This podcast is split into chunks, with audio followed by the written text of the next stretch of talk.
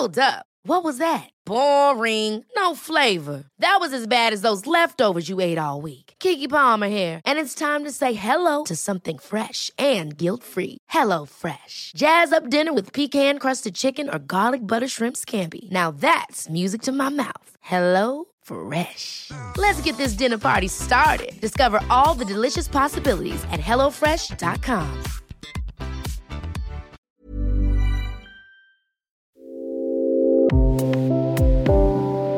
Verschleimt selbst nach Ziegenkäse, verkatert nach Milch, Rheuma durch falsche Ernährung? Herzlich willkommen zum Yoga Easy Podcast Besser Leben mit Yoga. Ich bin Christine Rübesamen und spreche heute mit der Leipziger Yogalehrerin Irina Alex über ihren Veganismus, darüber, welche Konsequenzen ihre Ernährung auf ihre Gesundheit hatte und wie gut es war, Berlin zu verlassen. Hallo liebe Irina Alex. Irina Alex, du wohnst seit neuestem in Leipzig. Du unterrichtest aufregende Mischungen, ganz illegal, Kundalini und Vinyasa. Aber ich will erstmal mit dir über deinen Veganismus sprechen. Seit wann lebst du vegan und wie schaffst du das, dass du nicht äh, äh, zusammenbrichst dabei? um gleich mal das erste Klischee zu nennen. Ich äh, glaube, ich, weil ich immer die Zeit aus den Augen verliere, dass ich jetzt seit sechs Jahren vegan lebe und das ist durch Soami entstanden. Wir gehen ja immer nach Österreich in dieses Retreat Center, das heißt Soami Retreat Center. Und die Hildegard Biller ist eine ähm, äh, die ist halt spezialisiert auf diese Ernährungsberatungen, die eine halbe Psychotherapie bei ihr sind. Und gleichzeitig kocht die so fantastisch, dass Valentin und ich beide gesagt haben, nach der Woche, wir bleiben da einfach mal dran. Ich hatte vorher sowieso, also ich habe wenig Fleisch gegessen, draußen eh nicht mehr, in Anführungsstrichen draußen, weil das irgendwie mhm. nie bio ist. Mhm. Geka gekauft haben wir auch selten was und es war mir auch schon irgendwie nichts. Aber ich bin tatsächlich vom noch Fleischesser direkt in ins Vegansein gesprungen, weil ich das so toll bei der fand. Und ich habe dann, das war im Sommer, und ich habe dann gesagt, gut, wenn es Winter ist und ich brauche das, weil ich bin ja so ein Vata-Typ, dann esse ich halt wieder Fleisch. Und das war nicht, das ist einfach nicht passiert. Also ich hatte nicht das Gefühl, ich brauche das. Mhm. Und äh, sind das äh, nur Gründe, die jetzt äh, von dir ausgehen oder dich betreffen oder äh, sind da auch ethische Beweggründe dahinter? Für mich auf jeden Fall ethische Beweggründe, wobei das sicherlich mehr entstanden ist ich wusste eigentlich, ich mache das ganz oft so. Ich gehe mit einer großen Naivität an die Dinge ran und dann passieren Sachen ich denke, wow. Oder zum Beispiel eben mit der Gesundheit. Für mich war es ganz wesentlich, dass ich die Milch weglasse, weil ich immer verkatert war, immer irgendwie verschleimt. Ich habe so rheumatische Geschichten gehabt, die sind weggegangen nach einem Jahr. Also ich, im Winter hatte ich keine Schmerzen mehr. das kam so wie aus heiterem Himmel und dann habe ich mich natürlich weiter belesen. Und wenn man einmal das gelesen oder gesehen hat, auch bestimmte Videos geguckt hat über eben Massentierhaltung und die Kükenschredderung, alles Mögliche, dann, also ich konnte dann nicht mehr zurück. Und dann ist es zwischendurch live auch entstanden. Wir waren in Italien, haben so einen Transporter gesehen, zwei. In dem einen waren die äh, erwachsenen Schafe, die Mutterschafe, in dem anderen waren die Kälbchen. Und die haben das war so herzzerreißend. Und die äh, haben echt gebrüllt. Also diese Lämmer, seitdem war schon mal mit Lammfleischschicht. Und also einfach eigentlich durch dieses, ich gucke mir das an, ich erlebe das und dann geht das nicht mehr, weil es einfach mein Herz zu sehr berührt. Mhm. Und äh, das ist grundsätzlich auch weiter so. Also bei tierischen Produkten, sage ich mal, oder so dem, dem Tier an sich. Wenn mich jetzt jemand einlädt und einen Kuchen macht und da ist ein Ei drin, dann äh, sage ich nicht um Gottes Willen, um Gottes Willen, weil ich da auch ein bisschen der Gastfreundschaft fröne. Es sei denn, es ist ein Käsekuchen, weil ich wirklich tierisch allergisch gegen Milch bin, seit ich 30 bin. Mhm. Also das kommt dazu. Und dann habe ich gemerkt, ähm, bestimmte Dinge in so Abständen von ein paar Jahren haben mir nicht mehr gut getan. Mir wurde dann plötzlich schlecht von Eiern und Milch sowieso. Und so ging das immer. Fisch ist eben auch so, wo wir hier sind auf Korfu, so ein bisschen schwierig. Ich kann das probieren und ähm, merke dann, das Fett tut mir nicht gut und ich möchte auch diesen Fisch eigentlich nicht essen. Mhm. So. Nochmal äh, ganz äh, zum Anfang, du sprachst von rheumatischen äh, Schmerzen und mhm. auch äh, das Wort äh, verkatert, viel verkatert von Milch. Kannst du das erklären? Ähm, ich habe mich immer verschleimt gefühlt und wenn ich aufgewacht bin, habe ich tatsächlich das Gefühl gehabt, ich hätte Alkohol getrunken und da ist sowas hinter meinen Augen. Also ich konnte schwer aufstehen, als wenn ich auch die Augen nicht richtig aufbekomme. Und auch so eine Schwere im Körper. Und ich glaube, das hat bei mir mit Milch mehr als mit Fleisch zu tun gehabt. Du hast aber nicht nebenbei zur Milch auch noch irgendwie einen Liter Bordeaux getrunken und daran nee, lag's. Überhaupt nicht. Mhm. Also ich bin schon lange gegen Kuhmilch allergisch, aber ich habe immer noch das wurde mir auch gesagt, keinen Kuhkäse, aber ich habe immer noch Ziegenkäse gegessen. Ich habe auch noch Kuhjoghurt gegessen und das habe ich dann vollständig weggelassen nach der Hildegard. Auch Ziegenkäse. Nix, mm. alles. Also ich habe das dann weggelassen. Sie mm. hat auch noch gesagt, wenn du noch was essen willst an Käse, ist Ziegenkäse das gesündeste, was der Körper verträgt. Aber weil ich gemerkt habe, dass es mir so gut geht ohne den ganzen Kram, habe ich das nie mehr angefasst. Mm. So, also ich bedauere das auch nicht. Ich, mir hat nichts gefehlt, obwohl ich dachte, mir wird gerade der Käse fehlen. Ich mhm. komme auch aus so einer Familie, wo wir immer so den mega stinke Käse und so gereift und das und das gegessen haben. Aber das hat mir nicht gefehlt. Mhm. Und diese Benefits, das Gute in meinem Körper, das hat überwogen. Mhm. Und ja. Du hast das jetzt gerade so beschrieben, als sei aus der äh, gesundheitlichen Selbstfürsorge dann auch äh, eine Sensibilität gegenüber anderen Lebewesen entstanden. Ist das so oder war das vorher auch schon da, du hast es nur nicht gemerkt? Das war, wie glaube ich, bei ganz vielen Menschen so getrennt. Und als ich mich äh, damit beschäftigt habe, dass ich Hunde total liebe, und Kühe esse, fand ich das absurd, weil ich bin ja auf, auf dem Land aufgewachsen. Ich habe ja die ganzen Tiere gesehen. Ich habe sogar gesehen, wie jemand, also sage ich jetzt jemand, ein Bulle geschlachtet wurde, weil ihm, äh, weil er sich ein Bein gebrochen hatte. Das hat man früher so gemacht, weil angeblich waren die dann nicht mehr richtig lebensfähig. Ähm, und äh, wie ein Hahn geköpft wurde und der ist noch geflogen. Das war für mich als Kind total normal. Und später jetzt habe ich so das Gefühl gehabt, wieso finde ich das eine Tier, liebe ich das und ich mir reizt das Herz raus, wenn ich sehe, dass einem Hund was passiert oder höre, aber nicht einer Kuh. Das fand ich dann irgendwann so absurd, weil für mich ist das dann gleich geworden. Mhm. Das heißt, äh, es hat sich der Rahmen eigentlich, äh, der Rahmen wurde zersprengt sozusagen. Ja, das genau. eine ist ein Haustier, das kann man wahnsinnig lieben. Mhm. Jetzt kommt immer äh, der übliche Einwand, auch Hitler liebte seinen Hund. Mhm. Ähm, und das andere sind eben Nutztiere und die sind dem Menschen untertan und mhm. äh, sind, äh, erfüllen ihren Zweck im Grunde nur, wenn wir sie auch essen. Ja, genau. Das hat sich erweitert und trotzdem sehe ich das absolut so, dass es in manchen Ländern nicht möglich ist, also wenn man in der Antarktis ist, irgendwie von Großgemüse zu leben. Also mhm. das, ich will da auch nicht militant sein oder jemandem anders was aufdrücken, sondern für mich ist es so geworden. Mhm. Und selbst mit den Fischen, und die Fische sind so andersartig, aber wenn man über die liest oder guckt, was sie für Intelligenz haben und diese Schwärme, ich finde das so faszinierend. Wir haben alle Ähnlichkeiten. Mhm. Und deswegen fällt mir das halt schwer, es sei denn, ich muss. Also das ist wieder dieser Ahimsa-Aspekt. Mhm. Ich hatte das letzte Woche in Italien, wir hatten einen freien Tag und alles war zu, außer so einem Fischkiosk. Da gab es nichts anderes, wirklich nichts. Also, und äh, dann sind wir dahin und ich habe ein bisschen Fisch gegessen, habe aber auch gemerkt, nach dieser langen Zeit ist der mir auch nicht mehr bekommen und ich fand es äußerst schwierig. Aber ich mhm. hatte, ich bin fast gestorben vor Hunger. Und dann mhm. ist dieses Wabonspiel, was mache ich jetzt? Ja, aber Irina, was ist denn mit Lichtnahrung? Kennt ihr das nicht bei euch in Leipzig? du, Lichtnahrung, ich habe mal darüber gelesen, aber ich dachte so, das ist überhaupt nichts für mich, weil ich liebe Essen. Mhm. Ich liebe äh, total. Äh, das ist dazugekommen noch. Ich hatte vorher immer, war so ein bisschen kochfaul. Mhm. Und äh, seit ich vegan lebe, bin ich wie in so eine äh, Welt eingetaucht, die wie so eine Spielwiese für mich ist. Das heißt, ich probiere aus, ich koche, ich versuche äh, veganen Käse aus Nüssen zu machen und bin nur so am Experimentieren. Und das ist so eine Lust, die entstanden ist, die habe ich mm. vorher nicht gehabt. Essen ist sinnlich, okay, ja. also mhm. äh, das glauben wir dir jetzt. Und ich tue auch mal so, als äh, würde ich nicht auch hauptsächlich vegan leben. Essen ist sinnlich, auch veganes Essen ist sinnlich, könnte sogar, mhm. ähm, äh, wie du gerade sagst, äh, was mit Lust zu tun haben. Aber was ist denn mit der Sünde? Essen ist ja auch oft so sündig und damit wird ja auch, ähm, werden ja auch so bestimmte Bedürfnisse erfüllt. Äh, Pralinen, äh, Nudeln mit Käsesoße, so als Trost, ähm, ausflippen und irgendwo äh, äh irgendwas völlig Verrücktes essen, Tauben mit, ich keine Ahnung, ich, meine Fantasie ist leider sehr limitiert mhm. in dem Bereich, aber wie, wie passt du da auf, dass es nicht zu fad wird? Dass es nicht zu langweilig wird, dass es nicht zu protestantisch und äh, plass wird, dein Leben? Ich finde das, also es gibt ja jetzt so wahnsinnige, viele Kochbücher, auch so Leute, die alle möglichen Blogs haben. Ich finde, die machen, ich koche oft nach sowas und die machen unfassbare Sachen. Und ich weiß nicht, ob ich jetzt Werbung machen darf. Kennst du Buja Buja? Das sind die geilsten Pralinen, die es gibt und die sind vegan. Mhm. Die sind, das ist unfassbar. Also ich bin eher ein Salztyp, so, aber das mhm. esse ich.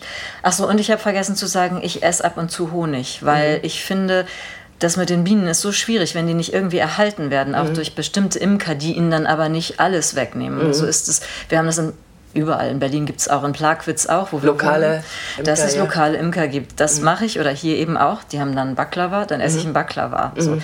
Aber eben diese Buddha Buddha sind toll. Und sonst habe ich ehrlich gesagt das Gefühl, dass mir nichts fehlt. Mhm. Also nicht, dass, dass das überhaupt nicht karg ist. Wie hat sich, ähm, äh, was hat sich sonst geändert? Du hast gesagt, deine rheumatischen Beschwerden, also wir gehen jetzt nochmal zurück, so mhm. auf die äh, vermeintlich körperliche Ebene. Deine rheumatischen Schmerzen waren weg. Das ist schwer vorstellbar. Wie, wie kannst du die erstmal beschreiben? Woher kamen die? Ähm, erstmal haben wir ja in unserem alten Leben Theater gespielt und da sehr viel gesoffen. Das passiert einfach, man macht das. Ich hatte Irina, meine, du doch nicht. Aber ich doch, natürlich auch. In der Kantine und ich hatte oh dann immer schon mit 30 in meinen Fingern solche Schmerzen. Ich habe da auch erst mit Yoga angefangen, aber ich habe Yoga gemacht und ich konnte meinen Hund nicht mehr halten, weil meine Finger so wehgetan haben. Und dann habe ich das später wenn Winter wurde, in meinen Schultergelenken gemerkt und in anderen Gelenken. Wirklich, als wäre ich so eine ganz alte Frau und so was ganz Knöchernes und Hartes und Schmerz. Mhm. Immer wenn Kälte kam oder wenn Feuchtigkeit kam, es war super unangenehm. Ähm, nach diesen Alkoholexzessen von früher habe ich halt auch immer so Kuren machen müssen, also kein Weiß mehr, kein Zucker, kein Kaffee, Alkohol, bla. Das wurde dann immer besser. Aber nach diesem einen Jahr, wo ich auch nicht drüber nachgedacht habe, vegan sein, war das plötzlich auch in den Schultern weg. Das kam nicht wieder und ich hatte wirklich unangenehme Schmerzen. Meine Mutter hat auch diese Disposition, ich habe das wahrscheinlich mitgekriegt. Finger waren ganz weg, weil ich habe auch, Valentin hat ja aufgehört, Alkohol zu trinken, habe ich ein Jahr mitgemacht, also auch nichts getrunken. Da, da habe ich das Gefühl gehabt, es hat sich mehr auf die Finger bezogen, dieser Alkohol, aber diese Schultergelenkschmerzen, die ich hatte und auch in den Hüftgelenken, das ging wirklich nach dem weg, nachdem ich äh, ein Jahr ungefähr vegan gelebt mhm. habe. Mhm. Das ist jetzt äh, bestätigt mittlerweile. Man kann dieses wunderbare neue Buch von Andreas Michalsen lesen ähm, über Ernährung und äh, die Zusammenhänge und was vegane Ernährung für äh, wirklich tiefgreifende Konsequenzen und gute Wirkung hat. Ich erinnere mich an dich, das könnte etwa gewesen sein vor so sechs, sieben Jahren, und du hattest immerzu mit deiner Schulter zu tun. Mhm. Also ich erinnere mich an wirklich ein, äh, äh, eigentlich also im Grunde jüngere Frau, die aber Schmerzen hatte. Mhm. Und jetzt bist du das Gegenteil davon. Ja, ich auch mit meinem unteren Rücken. Mhm. Also das hat noch andere Gründe. Da habe ich jemanden gefunden, der mir was repariert hat, sage ich mal, oder faszial was gelöst hat im Rücken, aber das war mit der Schulter viel schlimmer. Das stimmt. Das mhm. hatte damit auch zu tun, sage ich mal. Mhm. Ähm, Jetzt lebt ihr beide in Leipzig seit äh, schon einiger Zeit, du und dein Mann ähm, Valentin. Ähm, was hat das äh, mit eurer äh, Yoga-Praxis gemacht? Also wir machen jetzt mal einen kurzen, heftigen Sprung. Mhm. Also denn du bist äh, jetzt durch deine Ernährung irgendwie schon befreit und gleichzeitig bist du aus der Großstadt raus. Mhm. Ähm, ich, du siehst, ich will etwas äh, plump einen äh, Zusammenhang herstellen äh, zwischen ähm, äh, Großstadt, äh, Stress, falsche Ernährung, Lebensweise generell und eurem neuen Leben in Leipzig. Beschreib uns das doch mal, damit wir auch so ein paar Bilder haben. Wie lebt ihr da? Wie ist es da für euch? Äh, wir leben da das erste Mal in einer eigenen Wohnung, was für mich auch immer noch absurd ist. Wir haben super günstig unsere Wohnung kaufen können. Äh, also zahlen die natürlich ab, aber das war etwas, was in Berlin nicht mehr möglich war und wirklich super günstig. Und haben die dann renoviert äh, mit, der Hilfe eines äh, Bekannten.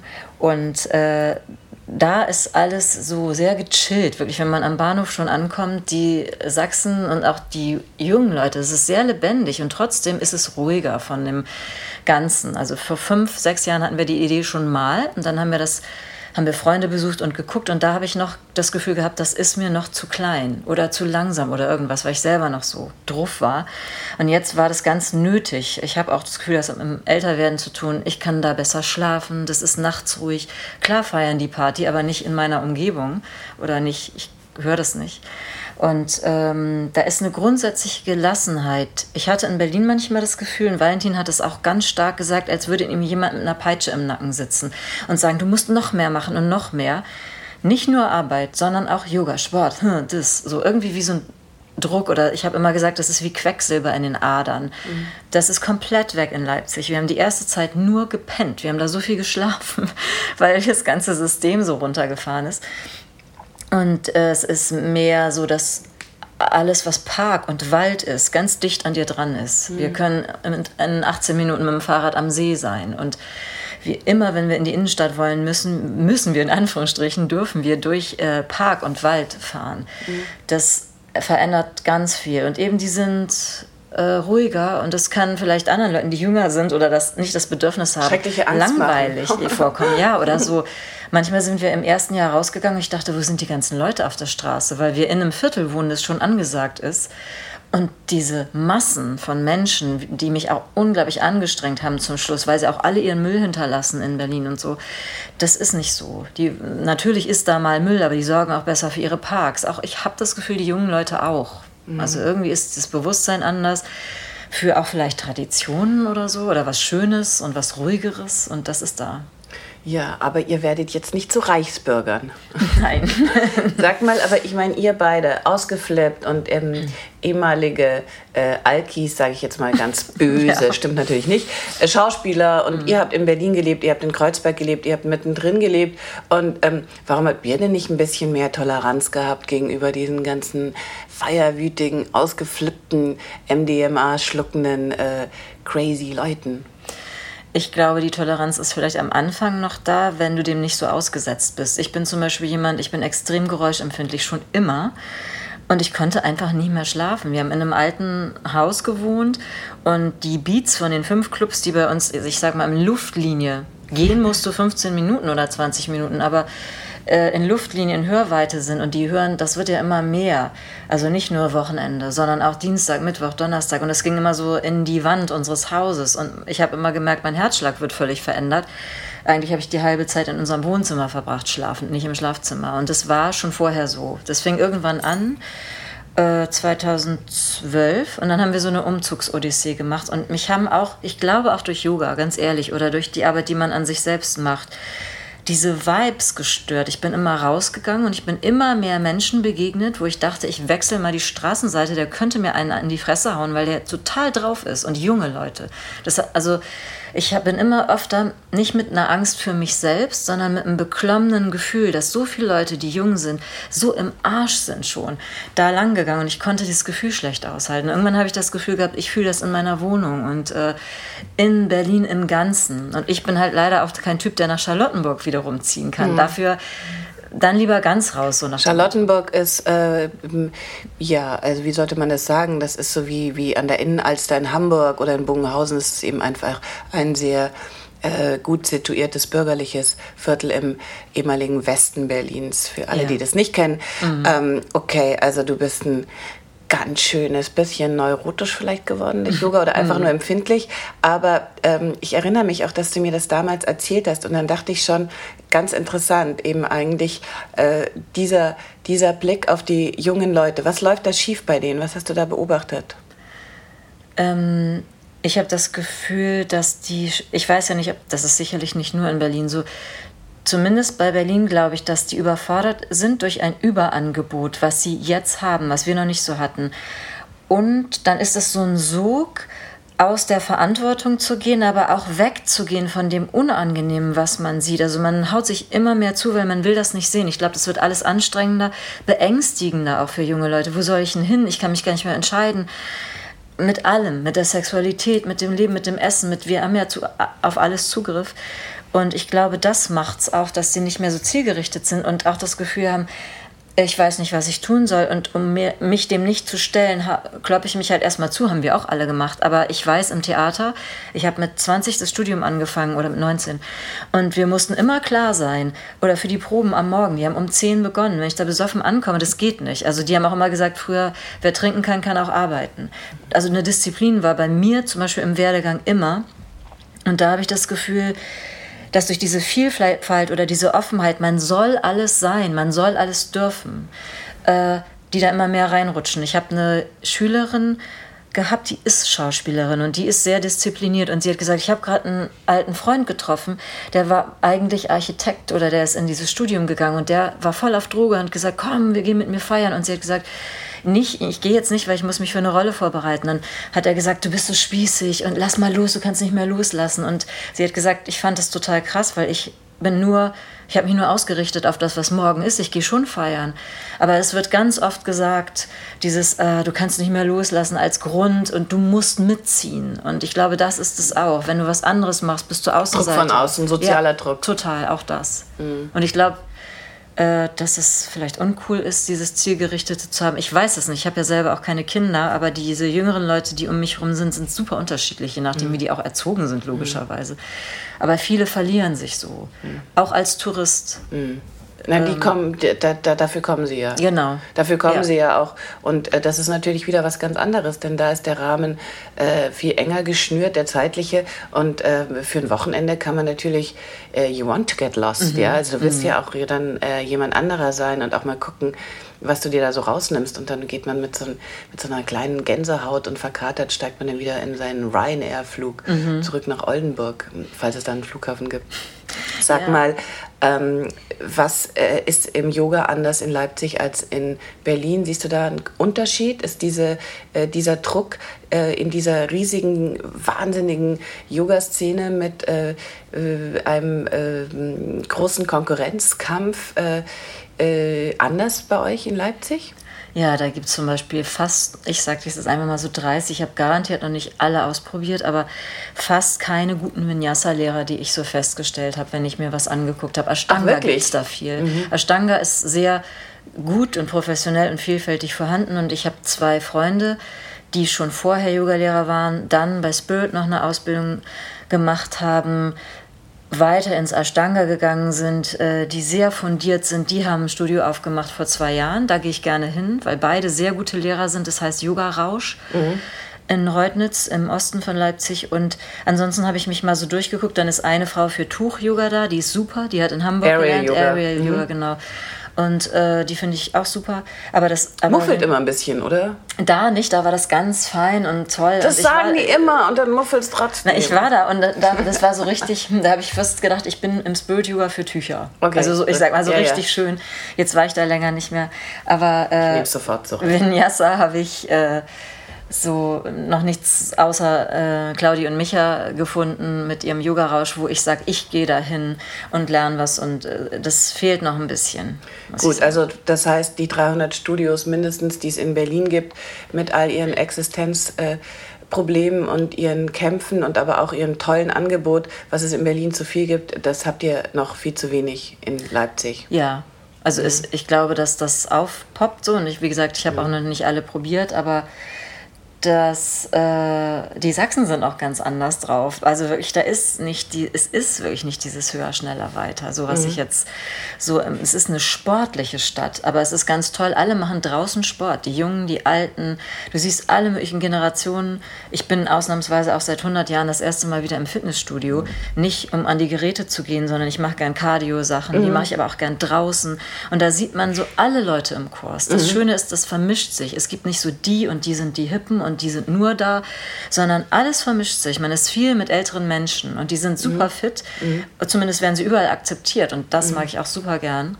Es ist in den Yoga-Studios vielleicht noch ein bisschen weniger, aber es kommt auch. Also, dass okay. die Älteren da so richtig Oh Mann, jetzt ist Berlin nicht nur, äh, Berlin kommt hier wirklich schlecht weg. Es ist nicht nur voller Drogensüchtiger und äh, verrückter Leute, die irgendwie mit zu viel Ehrgeiz und zu wenig Plan durch die, äh, durch die Gegend laufen. Jetzt sind sie auch noch engstirnig und eigentlich ähm, wollen sie unter sich bleiben und sich gar nicht so richtig öffnen.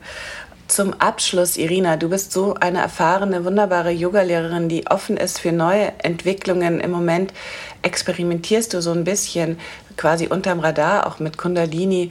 Äh, da gibt es bei uns eine wunderbare Sequenz bei Yoga Easy. Ähm, was machst du ganz für dich persönlich am liebsten auf der Matte im Moment? Welche Pranayama, welche Asana? Ich äh bin da tatsächlich gerne in diesem Forest Yoga unterwegs, weil momentan bringt mich das auch so in meinen Körper, in meine Faszien. Und immer wenn ich aus dem Forest Yoga rauskomme, ich habe auch noch eine Lehrerin in Berlin, äh, dann habe ich das Gefühl, ich komme aus tiefster Meditation. Und für mich ist Yoga tatsächlich eher das Yoga, die Asana-Praxis, die Meditation, mehr als dass ich mich selber hinsetze und meditiere. Und dann muss ich gestehen, wenn ich bei euch Yoga Easy mache, mache ich gerne, ich mag dich halt sehr gerne und das schon immer äh, mit auch deinen Asanas und dem, was du sagst. Und ich mag die Sonja Taylor-Bach unglaublich gern. Das hat damit zu tun, dass ich selber Kampfsport gemacht habe und die daherkommt. Und ihre Dehngeschichten und auch dieses Funktionale, das gefällt mir gut, das mache ich oft oft, wenn ich mhm. Yoga Easy praktiziere. Und sonst wirklich so nach Gusto. Je nachdem, wie ich mich am Tag fühle, gehe ich da rein mehr in das fließende Vinyasa oder in das Forest Yoga, was länger hält, oder ich suche mir ein Video tatsächlich. Ah, das ist so toll, es wird total spannend. Ich freue mich, wenn wir die nächsten 30 Jahre äh, uns immer wieder treffen und ich mir anschauen kann, was du als Neues, Neues äh, auch als nächstes aushackst und äh, planst. Ähm, alles Gute und bis bald. Vielen Dank, Irina. Ich danke dir auch, Christine. Wenn du jetzt neugierig bist, geh zu Yoga Easy, dem größten Yoga-Portal Europas mit über 800 Videos. Übe mit Irina Alex zum Beispiel ruhiger Flow mit vielen Drehungen. Teste uns zwei Wochen gratis auf yogaeasy.de slash podcastgutschein. Ich freue mich über deinen Kommentar zu dieser Folge, auch über jede Art von Feedback, um unseren Podcast noch besser zu machen. Und damit sich das für dich auch lohnt, bekommst du von uns einen Gratis-Monat Online-Yoga geschenkt, wenn du bei iTunes eine Rezension hinterlässt und uns dann eine E-Mail schickst mit einem Screenshot deiner Rezension und zwar an support at yogaeasy.de. Vergiss nicht, den Podcast zu abonnieren bei Stitcher, Soundcloud, iTunes oder Spotify. Bye bye.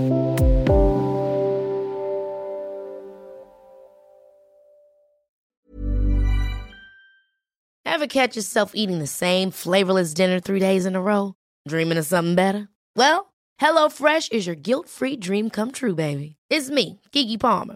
Let's wake up those taste buds with hot, juicy pecan-crusted chicken or garlic butter shrimp scampi.